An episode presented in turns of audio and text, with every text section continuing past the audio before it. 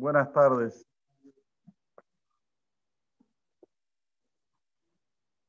Elul Ishmat. Hamim Ben Rena. Muy bien. Cierta vez, un maestro ya estaba cerca las vacaciones y los llama a los alumnos y les dice, miren, van a salir de vacaciones en buena hora, diviértanse, aprovechen mucho las vacaciones, pero les voy a dar unas tareas, ¿eh? esas tareas que amábamos, para hacer en casa cuando tengan un tiempo ocioso. Pero el que me las trae completitas, premio, 5 mil pesos. Opa, los chicos escucharon 5 mil pesos, se animaron, ahora ya no era tan peso, no era tanta presión. Y así cada uno de los chicos llevó la tarea del maestro para su casa. Uno que estaba mirando al costado lo que estaba haciendo el maestro, ¿te puedo hacer una pregunta? ¿Vos sabés quién es el chico que va a traer la tarea completa? Dice, obvio. Rubén, por decir un nombre, ¿sí? Uno de los chicos, este me va a traer un 20% de la tarea. Simón, 50%. Yehudá, 25%. Pero Yosef, yo sí, me va a traer el 100%. Opa. ¿Cómo sabes? Y porque los conozco. Uno es medio vago, otro no tiene cabeza para terminar la tarea, no es tan inteligente. Pero yo sí, es batallador. Va hasta el final, hasta que no la termina, no para. Bueno, pasaron las vacaciones, volvieron los chicos, exactamente como dijo el maestro, así fue. El que dijo que iba a traer 20%, 20%. 50, 50. 25, yo sí, 100%. Se ganó el premio a los 5 mil pesos. ¿Cuál, era la, ¿Cuál es la moraleja de esta historia? Nosotros venimos aquí a este mundo. Dios sabe qué vamos a hacer. Sabe. Pero no quiere decir que ya está consumido el hecho. Uno puede saber. Pero de, hacer, de saber a hacer hay mucha diferencia. Es como le abrir un director técnico de un equipo de fútbol. Tiene que elegir 11 jugadores. La elección es lo principal. Dice, este es un buen defensor. Yo sé que este tiene fuerza, tiene coraje, sale, traba, tranca. Sí, está bien. Pero ¿quién es el que juega? Digan ustedes. ¿Quién es el que juega, Sergio? El jugador. El jugador, cuando está en la cancha, es el que juega. Por más que vos sabés y sabés y sabés, pero del hecho a, hacer hay una diferencia abismal. Dicen nuestros sabios, Hakol vide shamaim, usmeirat shamaim. Todo está en la mano divina. Todo está en la mano de Borgaolán. ¿Cuánto una persona va a vivir? ¿Cuánta riqueza va a tener? ¿Cuántos hijos va a tener? Pero hay una cosa que está en nuestras manos están nuestros hechos. El temor de Hashem. Por más que Hashem sepa, pero nosotros tenemos que actuar, tenemos que estar conectados con esto que se llama hay un Dios que maneja el mundo. Y si hay un Dios que maneja el mundo, mi responsabilidad es hacer lo correcto, no lo incorrecto. Esto se llama libre albedrío. Y la Torah lo dice explícitamente en el Sefer de Barim al final.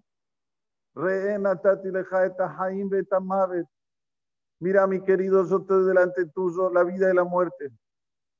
Y Dios te suplica, o Haim, elegí por la vida. Yo me pregunto, ¿alguien va a elegir por la muerte? Que somos todos, eh, somos, tenemos problemas psiquiátricos, eh, psiquiátricos. ¿Cómo es esto? Obvio que vamos a elegir por la vida. Dios nos tiene que decir, Mira, yo de la vida y la muerte elegí por la vida. No, la vida que tiene sentido, la vida que tiene un objetivo, la vida en la cual vos te sentís bien tanto en la parte material como en la parte espiritual. Eso es lo que pide Dios de nosotros. ¿A qué voy?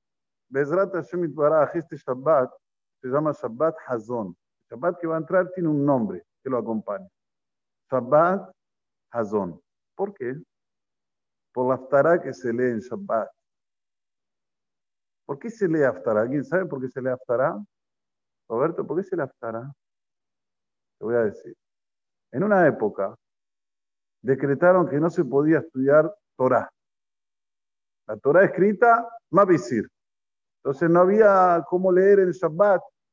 Entonces, ¿qué hicieron?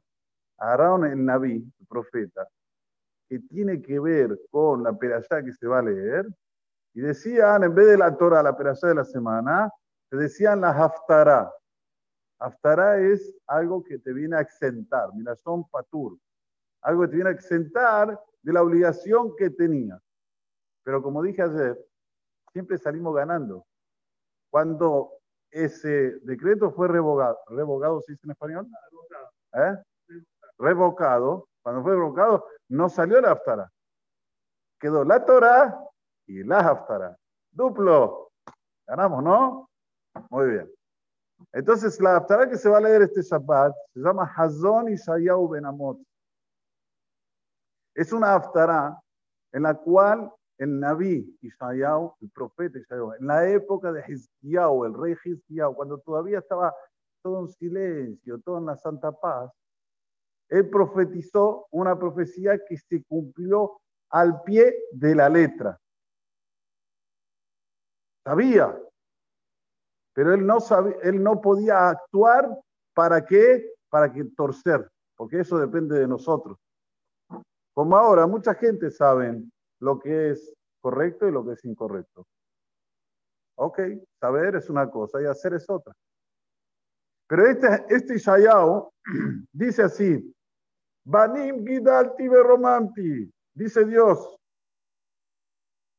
tengo hijos en los cuales los enaltecí, los hice crecer de una forma saludable, de una forma firme. Pasovi. Y ellos se rebelan contra mí. Dios nos da todo, nos da vida, nos da salud, nos da familia. Cualquier cosita que nos pasa que no nos gusta, que entendemos que no está bien en nuestros ojos, ya tiramos la toalla. Ya nos renegamos. Ya decimos cosas que no debemos. Ya hacemos cosas que no debemos. Y esto trajo lo aleno de la destrucción del Beit HaMikdash. Por este motivo, hoy qué tenemos que hacer para enmendar esto, para arreglar esto? Tenemos que ser justo lo contrario. Agradecer, aunque sea que son momentos hiper difíciles, para contrarrestar el, el, renegarse con el Creador. ¿Cuál es el lado 180 grados? El lado, vamos a decir, totalmente opuesto. Es cuando una persona agradece aunque sea que Barminan tiene algo malo, aunque sea que está en un momento difícil, entonces estás torciendo lo que dijo el Naví. Porque no estamos Guidalti Romanti, estamos, estamos en momentos difíciles, pandemia, nadie sabe cuándo va a acabar, nadie sabe cómo actuar, ¿me vacuno o no me vacuno? ¿Cuál vacuna? Esta es la mejor. No, la otra es la mejor. No, la otra es la mejor. Pero escucha, ahora la Johnson y Johnson, no, usted, empiezan a decir cosas que te asustan. Te toca el sistema nervioso, ¿qué, papá? Nadie sabe nada. Entonces, ¿qué hay que hacer? Gracias, Boraholam. Gracias que nos mandaste a vivir estos momentos.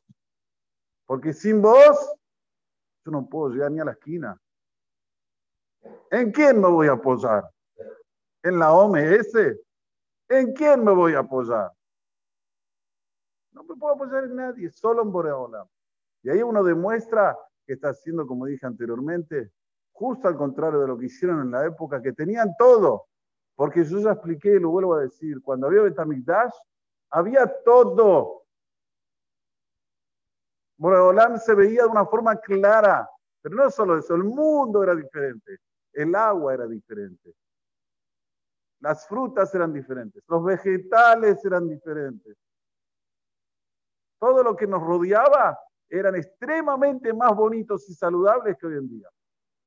Lamentablemente no lo supimos valorar, pero ahora tenemos una oportunidad única, porque jamás que yo tenga, bueno, no yo, pero que, que leímos la historia, tanto tiempo una epidemia en la cual estamos en un nivel de tecnología y biotecnología y de ciencia y de medicina y no se le encuentra la vuelta, vamos a despertarnos. ¿Cómo? Agradeciendo y actuando.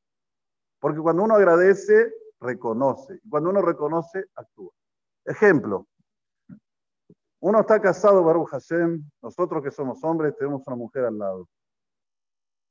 Si nosotros le agradecemos cuando nos cocina, si nosotros le agradecemos cuando nos hace algo para nosotros, le reconocemos que sin ella, eh, sin vos, mi amor, no puedo vivir.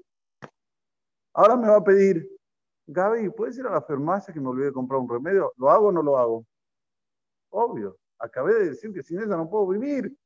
¿Qué le voy a decir? No, mayor hipócrita del mundo. Esto es lo mismo. Cuando uno agradece y reconoce a Boreolam, Boreolam te pide, por favor, a la mañanita levantate temprano, venía al Knis. Decí tefilá con Minyan. Ponete el tefilín. ¿Lo voy a hacer o no lo voy a hacer? Obvio que lo voy a hacer. Y con ganas. Porque yo reconozco que todo viene de él, entonces me está pidiendo cosas ínfimas. Pero cuando lamentablemente yo pienso que todo lo tengo en el bolsillo, salud en el bolsillo, la parnasá en el bolsillo, la familia en el bolsillo. Entonces, ¿por qué voy a ir al Cristo? Yo no necesito a Dios. No lo necesito. Queda feo decirlo, ¿no? Pero a veces lo pensamos. Estoy todo bien. Tengo todo. Tengo familia, salud. Como una persona me dijo, yo no tengo ninguna enfermedad para ir al Cristo. Como que para ir al Cristo hay que estar enfermo, lo vale. No falleció nadie en mi familia, Raúl, no tengo que decir Hadish, está todo bien conmigo. Hay crisis que venir para Leodot, para agradecer, para reconocer, para actuar, para hacer, para hacer. Aunque yo las sé las cosas, no me quedo nada más con saber, sino las hago. Vamos con esto firme y viene el Masías, ¿eh? les aseguro. Cada uno de nosotros tiene que ir con esta mentalidad agradecer, reconocer, aunque sean estos momentos que son hiper difíciles. Nosotros ni tenemos noción de lo que estamos viviendo, ¿eh? porque si no estaríamos muy diferentes. Cuando fueron de un rab, y yo me lo acuerdo como ahora, era Rosa Sana. Dijeron, Rab, queremos saber el año que viene, ¿qué podemos hacer para que estemos en el libro de la vida para poder pasar 5.781 Lehayim Tobim Shalom. ¿Qué ustedes piensan que contestó el Rab? A ver, les voy a dar mil opciones y me imagino que nadie va a decir la opción que le dijo el Rab. La única forma para vos llegar al 5.782 es que sonrías. Todo el tiempo sonreí porque no va a ser fácil este año, le dijo el Rab. Va a haber que tener muchos méritos para personas llegar al otro año. Si vas a sonreír, vas a hacer alegre a los demás, esto te va a traer zehut para que pases el año tranquilo. Miren lo que le contestó un Rab, un gadol. David Hack Silverstein. Está grabado, a mí me lo mandaron el audio. Por eso que agradeciendo, reconociendo, sonriendo y haciendo, vamos a salir de todo esto y vamos así a recibir al Mashiach Tzidkenu en nuevamente. Amén. Amén.